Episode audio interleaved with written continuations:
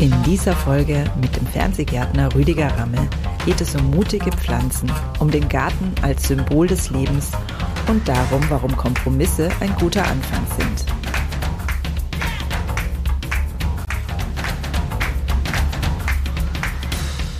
Grüner geht immer. Finde Lösungen für einen nachhaltigen Alltag, die Spaß machen und Wirkung zeigen. Ich bin Silvia und ich begrüße dich ganz, ganz herzlich zum Wir sind Garten Podcast Grüner geht immer. Mit diesem Podcast will ich dich ermutigen, dir Hoffnung machen und dich vor allen Dingen von Herzen begeistern für ein nachhaltiges Leben.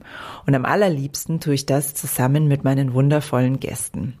So auch heute, wo ich den Fernsehgärtner Rüdiger Ramme eingeladen habe und ja, am besten du hörst einfach rein. Es ist ein Gespräch, das einfach Spaß macht beim Lauschen, wo es ganz viele praktische Tipps gibt und zugleich, wie soll ich sagen, ähm, tiefere Gedanken und dann wieder ganz viel Leichtigkeit. Also es ist einfach voll angenehm zum Lauschen. Und ich hoffe, du hörst rein und wünsche dir ganz viel Spaß. Ganz herzlich willkommen, lieber Rüdiger Ramme im Grüner geht immer Podcast. Ich freue mich riesig, dass du da bist. Hallo Silvia, ich freue mich auch. Ja, äh, bevor wir mit irgendwas einsteigen, gibt es wie immer die Grüner geht immer Einstiegsfrage. Und die ist wahrscheinlich besonders für dich besonders gemein. Die lautet nämlich, hast du eine Lieblingspflanze? Wenn ja, welche? Und warum ist es deine Lieblingspflanze? Und vor allen Dingen, warum ist diese Pflanze deiner Ansicht nach geeignet dafür, die Welt ein bisschen besser zu machen? Hm. Ja, du hast schon richtig vermutet. Ich mag natürlich ganz, ganz viele Pflanzen äh, sehr. Was mich so ganz freut, ist eigentlich so im zeitigen Frühjahr, also wenn man jetzt so rauskommt und es ist alles trübe, so die ersten Zwiebelblüher, die so rauskommen. Also unter anderem das Schneeglöckchen, aber auch die ersten Krokusse. Das sind so meine absoluten Favoriten. Auf der einen Seite, weil sie halt so diese lange Winterperiode mal unter beenden und so die ersten Frühlingsboten sind, diese von diesem Winterblues einen so ein bisschen beginnen rauszureißen, weil sie häufig sehr, sehr unscheinbar eigentlich sind, ganz filigran, aber trotzdem sehr mutig und sich schon durch den Schnee manchmal hindurchkämpfen. Das finde ich ganz wichtig. Und auch um den ökologischen äh, Teil mal wieder zu betrachten, es sind häufig ganz, ganz wichtige Trachtpflanzen für die ersten Hummeln, die dann unterwegs sind oder auch wenn es ein bisschen wärmer wird, die Bienen. Also auch da sind sie nicht zu vernachlässigen. Es sind nicht die Riesenauftritte, die diese Pflanzen bringen, in der Gruppe sehr wohl, aber die einzelnen vielleicht nicht. Aber sie sind trotzdem beachtenswert, äh, sehr, sehr widerstandsfähig und sie erfreuen vor allen Dingen. Wenn nachher alles blüht, dann ist, dann geht das unter in der Flut des, des März, des Aprils, wenn die ganze Natur wächst. Aber die ersten, das sind eigentlich meine Favoriten.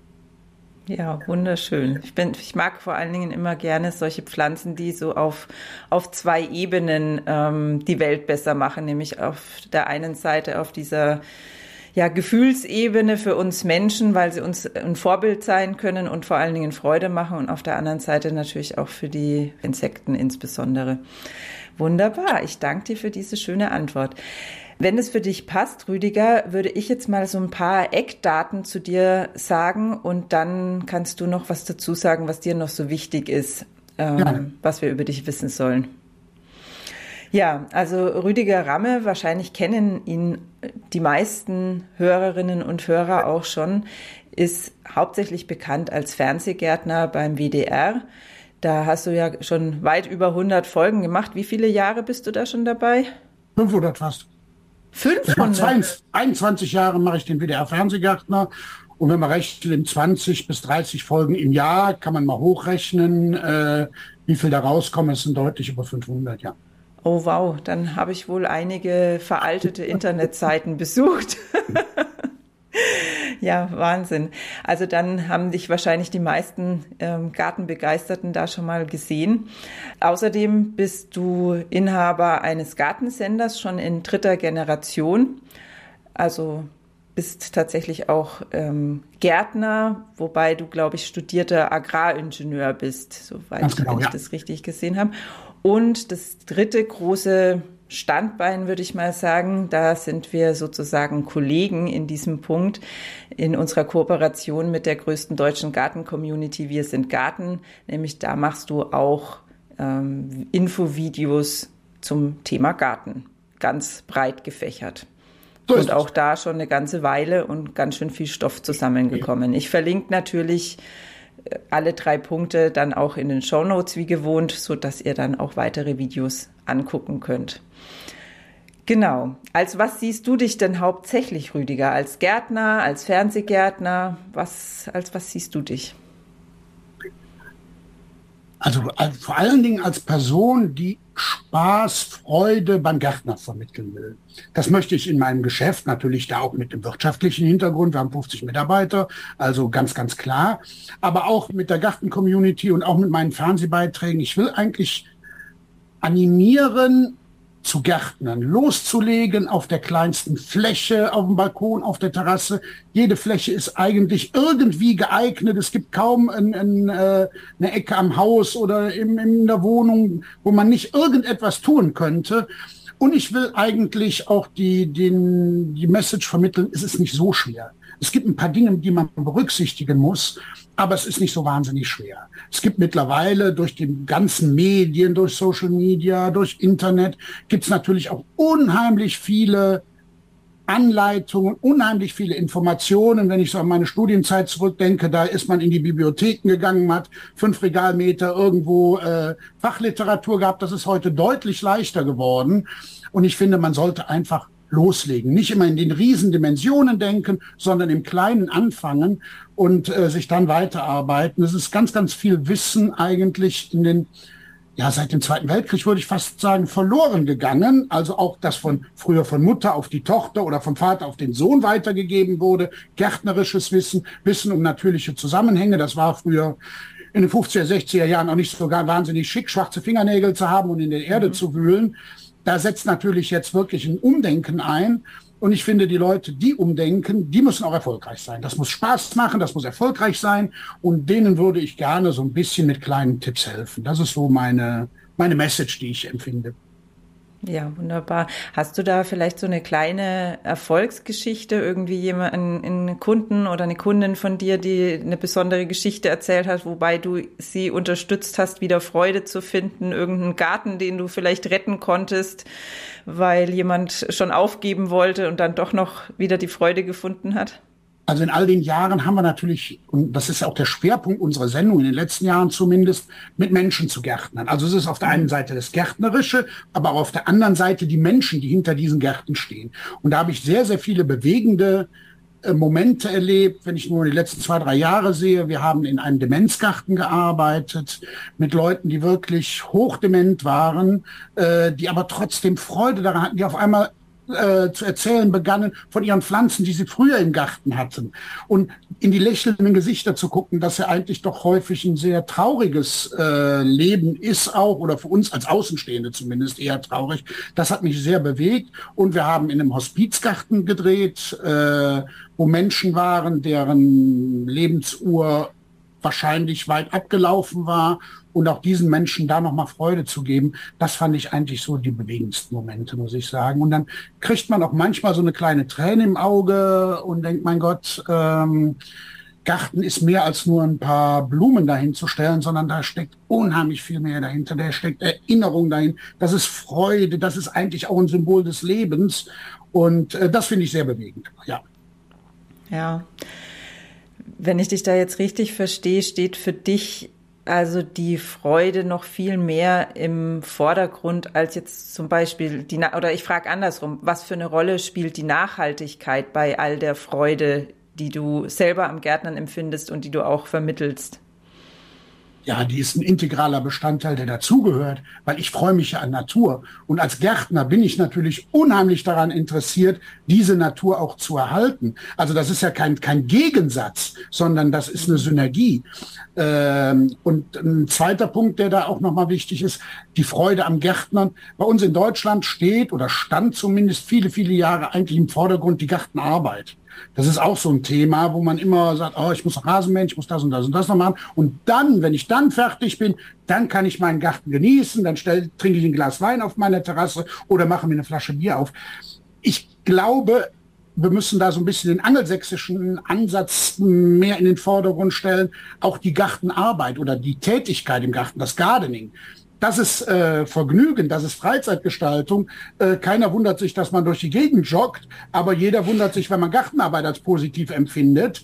Ähm, da denke ich auch, ähm, ist, das ist auch ein ganz wichtiger Aspekt, da so ein bisschen umzudenken und das als ähm, ja, Moment der Kontemplation, das, das, das vielleicht sogar, ich sag mal, Blumengießen hat was Meditatives. Oder irgendwie Pflanzen auszukneifen hat was Meditatives. Unkraut jäten hat was Meditatives. Beikraut, Beigras. Ähm, also insofern sollte man da auch äh, das Ganze auch von der ganzheitlicheren äh, Linie betrachten und nicht nur die Schönheit des Gartens im, äh, im Genießen des Gartens, in dem Anschauen empfinden, sondern auch in der Tätigkeit im Garten. Mhm. Ja, also bin ich zu 100 Prozent bei dir. Bei mir ist es eher so, dass es dann manchmal schon suchthaften Charakter annimmt, dass ich gar nicht mehr aufhören kann. Ähm, wie reagierst du denn dann auf Menschen, die, ich weiß nicht, verkaufst du noch selber in deinem Gartencenter oder? Auch hin und wieder, ja. Ich ja. werde natürlich gerne gefragt. Äh, ich versuche auch gerne doch zu sein. Und ich mhm. mag auch den Dialog mit meinen Kunden unheimlich gerne. Leider lässt es die Zeit nicht so wahnsinnig oft zu, aber ich bin gerne da und spreche auch gerne mit Menschen. Mhm. Und wie reagierst du dann auf einen Menschen, ähm, der zu dir kommt und sagt, also er möchte in seinen Garten jetzt neu anlegen, in, keine Ahnung, neu gebauten Reihenhaus oder sowas und er will bitte Hecken pflanzen, die möglichst immer grün sind, dicht wachsen, möglichst wenig geschnitten werden müssen, ähm, keinen Dreck machen. Also eher, ja, wo deutlich wird, dass das da eher im Vordergrund steht, sich auf die Terrasse zu setzen und möglichst Ordnung und Ruhe zu haben vor irgendwelchen, vor der Natur. Ja, ich glaube, diese Vorstellungen sind häufig von einem großen Unwissen geprägt. Und das sind dicke Bretter, die man bohren muss. Aber ich bin der festen Überzeugung, dass ein Rasen nicht unbedingt wenig Arbeit macht. Mhm. Auch eine immergrüne Hecke nicht unbedingt immer wenig Arbeit macht. Und äh, das aber geschickte Staudenpflanzungen beispielsweise, die geschickte Kombination von Stauden, äh, durchaus in der Lage ist, mit dem entsprechenden Substratvorbereitung und, und, und, also diesen peripheren Bereichen, ähm, einen pflegeleichten Garten äh, zu unterstützen, einen pflegeleichten Garten darzustellen, der auch für denjenigen, der jetzt gar nicht ein großes Involvement hat für Garten, der eigentlich nur zeigen will, äh, ich habe was Grünes da, der am liebsten sogar eine Schotterwüste da vorne machen würde, wenn das denn noch dürfte ich glaube, das kann man schon machen. Ich hatte gerade noch aus, aus, der Verwandtschaft sogar ein Projekt. Die haben ein neues Haus gebaut, junge Familie, äh, Kind dabei und sagen dann, ja, ich will mich aber nicht groß im Garten aufhalten. Und äh, ich sag, kriegen wir hin, ne, mit kleinen Sträuchen, insektenfreundlichen kleinen Solitär mit da rein, heimische Gehölze, das kann auch die Heimbuchenhecke sein. Die macht auch nicht viel mehr Arbeit oder eine Eibenhecke. Also da gibt's eine, eine ganze Menge Möglichkeiten, jenseits dieser Steinwüsten, dieser monotonen Wüsten, äh, auch mit wenig wenig Aufwand und trotzdem nachhaltig, trotzdem insektenfreundlich. Mhm. Es ist halt vielleicht ein bisschen schwerer. Also ein bisschen, es erfordert ein bisschen mehr, sich mit dem Thema auseinanderzusetzen. Aber dann ist es eigentlich auch die wahre Freude. Und ich habe oft erlebt, dass die Leute erst sagen, nee, ich will aber gar und gar Grasen und Baum und fertig und kleine Einfassungssäcke. Und hinterher waren sie froh, dass sie es so hatten und sagten, boah, das ist echt super. Äh, die Leute bleiben stehen, das macht Freude und die dann ihren äh, froh sind, ihren Schottergarten zum Beispiel umgestaltet zu haben. Wir versuchen die Leute schon auf diese Schiene zu setzen. Mhm. Aber ich das klingt jetzt irgendwie etwas schnöde, aber ich bin natürlich auch für meine Mitarbeiter verantwortlich. Wenn jetzt mhm. jemand partout eine Thuja-Hecke pflanzen will, dann kann ich nicht sagen, dann geht es zum nächsten. Also das, das tue ich nicht. Mhm. Aber ich versuche ihn schon und das gelingt auch in den meisten Fällen, weil ähm, auch diese Thuja-Hecken und, und, und Koniferenhecken, wenn ich mal die Eibe ausnehme, haben natürlich auch Probleme, äh, mhm. auch mit dem Klimawandel Probleme. Das funktioniert auch nicht alles einwandfrei. Und ähm, in den meisten Fällen gelingt aber wenn einer sagt, ich brauche immer grünen Sichtschutz, weil mein Nachbar mir ständig auf die Sauna guckt, ähm, dann sind wir auch dann da bereit, äh, das entsprechend zu tun, klar. Mhm. Wie gehst du denn persönlich dann mit diesem inneren Konflikt um, auf der einen Seite zu wissen, wie schön und wie ja auch teilweise einfach es funktionieren würde und dann doch manchmal eben auch besonders in deinem Gartencenter Dinge anbieten zu müssen, von denen du weißt, dass sie ökologisch nicht wirklich wertvoll sind? Ja, das ist sicherlich ein Konflikt, gar keine Frage, aber dennoch trägt ja auch eine Rasenfläche, trägt auch eine Thuja-Hecke zum Stadtklima bei, zur, mhm. äh, zur Retention von Wasser oder dergleichen. Also es ist ja immer noch besser, als eine Steinwüste. Das muss man mhm. wirklich sagen. Also was wir nicht tun, sind Steingärten anlegen. Also doch Steingärten schon, aber nicht diese Schottergärten. Mhm. Steingarten ist ja was anderes. Äh, ein klassischer Steingarten, ökologisch durchaus wertvoll. Aber diese klassischen Schottergärten, sowas machen wir nicht. Auch mit Formgehölzen dann da irgendwo rein, drei Pampasgräser. Das tue ich nicht und das tun meine Mitarbeiter auch nicht. Mhm. Also da sage ich, äh, da will ich nicht meinen Namen für hergeben. Äh, ist ja auch in vielen Bereichen nicht mehr erlaubt. Äh, wir versuchen auch, und da kommt ja auch so ein Thema Pflanzenschutz, das kannst du im Gartencenter kaufen. Da versuchen wir natürlich auch hin zu Pflanzenstärkungsmitteln zu beraten. Wir haben jetzt keine Glyphosatprodukte mehr im äh, Programm ähm, und versuchen dort auch die Menschen zu harmloseren, prophylaktischeren Mitteln zu bringen. Wir versuchen aber auch, und das im vorgelagerten Bereich, auch Pflanzen zu verkaufen, die natürlich besser an Standorte angepasst sind, die äh, möglicherweise resistenter oder widerstandsfähiger sind und damit auch ähm, erst gar nicht das Pflanzenschutzproblem auftauchen lassen. Aber das ist auch mhm. immer so, so ein echter innerer Konflikt. Ne? Die kommen dann, mhm. sagen, ja, ich brauche aber Roundup, äh, ich sag's mal einfach, äh, für, mein, für meine Wege und Fläche. Das darf ich schon mal gar nicht. Dann fange ich erst mal zu erzählen. Ähm, das sind dann Gespräche, die auch häufig sehr, sehr lange dauern, aber ähm, das passiert mir natürlich auch immer. Ja, wenn sie es nicht kriegen, dann gehen sie halt woanders hin. Aber dann sollen sie woanders hingehen. Dann habe ich mhm. zumindest ein halbwegs reines Gewissen. Okay, also das heißt, du hast klare Grenzen. Allerdings ähm, jenseits dieser klaren Grenze bist du ein Freund von Kompromissen. Ja, weil es nützt mir ja auch nichts, wenn diese Menschen keinen Spaß haben am Gärtnern. Mhm. Also äh, das kann ja auch so eine kleine Einstiegsdroge sein, dass man sie so ein bisschen mit Grün anfixt. Ne? Und dann sagt er vielleicht schon, auch der Rasen macht mir doch zu viel Arbeit, ich will doch da noch ein Staudenbeet. Mhm. Es gibt mhm. ja auch junge Familien, das muss man auch ganz klar sehen. Ne? Die haben sich ein Häuschen gebaut, die haben einen schmalen Etat, die kriegen gerade noch, dass sie äh, den Rasen ausgesät kriegen und vielleicht die Heckeneinfassung, damit sie einen Sichtschutz haben. Da reicht es halt im Moment nicht für Pflanzen, wobei ich immer äh, auch sage, Pflanze ist eigentlich das Billigste oder das Preiswerteste. Da mhm. werden diesen Steinbüsten gemacht mit, mit Wegebau und mit, mit ah, Hängen und mit, mit L-Steinen. Das kostet ein Vielfaches bei der Gartengestaltung, wie die Pflanzen, um die es eigentlich geht. Weil mhm. was wäre der schönste Weg, was wäre der schönste, äh, der schönste abgefangene Hang, wenn die Pflanzen nicht da wären. Mhm. Auch da müsste man manchmal so ein bisschen umdenken. Es muss auch nicht immer der totale Luxusweg sein, sondern es tut manchmal auch einfacheres Material, weil die Pflanzen haben die deutlich größere und bessere Wirkung. Und es muss auch nicht unbedingt aus fernen Ländern sein, das Baumaterial. Wir haben hier in der Region ganz tolle Materialien. Ich komme hier aus dem Rheinland, aus dem Bergischen, da ist die Grauwacke zum Beispiel oder der Ruhrsandstein, ganz tolle Materialien, die auch nicht so weit äh, transportiert werden müssen, die sehr naturnah sind und auch ökologisch dann nachhaltiger. Mhm.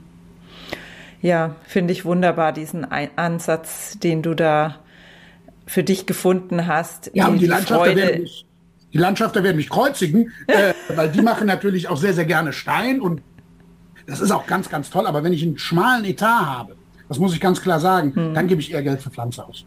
Ja. Ja, wunderbar.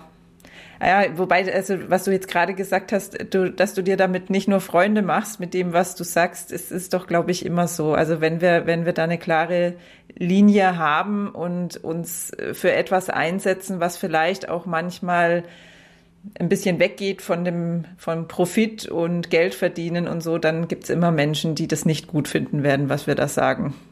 Das, das ist in der Tat richtig, aber auf der anderen Seite gibt's natürlich auch immer wieder Konflikte oder Konflikt ist übertrieben, aber im Grunde genommen ja dasselbe wollen. So, an dieser Stelle teile ich das Gespräch mal in zwei Teile auf, weil es einfach wieder ziemlich lang geworden ist.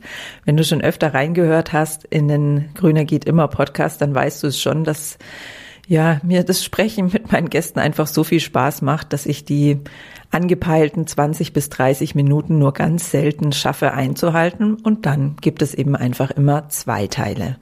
So auch bei diesem Gespräch und im zweiten Teil wird es dann gehen um Dogmatismus und Pragmatismus. Es wird darum gehen, warum moderne Züchtungen manchmal auch durchaus nachhaltig sind, warum wir nicht einkaufen, also nicht Pflanzen einkaufen sollten, wenn es blüht. Und um die soziale Komponente von Pflanzen wird es gehen. Also es geht bunt gemischt weiter in dem Gespräch mit Rüdiger Ramme und zwar gleich morgen, nein, nicht morgen, am Freitag übermorgen in den frühen Morgenstunden wie gewohnt. Und wenn ich dich persönlich dran erinnern darf, ganz bequem in dein E-Mail-Postfach, dass die neue Folge erschienen ist, dann trag dich doch am besten jetzt gleich für den Grüner geht immer Newsletter ein. Den Link dazu findest du neben den Links zur Podcast-Folge in den Show Notes. Ich freue mich auf dich.